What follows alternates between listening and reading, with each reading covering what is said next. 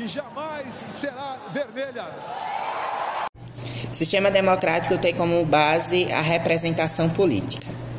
Uma maioria de pessoas decide o sujeito que quer ser representado. Resta saber quem e que interesses o presidente Jair Bolsonaro representa. Ele viajou aos Estados Unidos e não representou os interesses dos brasileiros. Os direitos humanos do Brasil não representa os interesses dos brasileiros.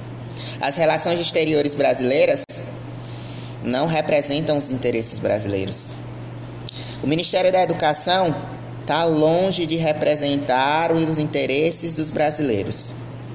Resta saber se o deserto de ideias do governo Bolsonaro é uma questão de incompetência ou um projeto político de destruição em massa.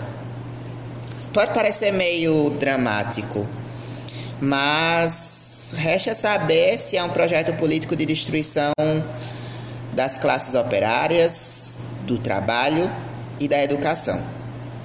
O que a gente sabe é como diz Winston Churchill, a democracia é o pior dos sistemas, tirando todos os outros.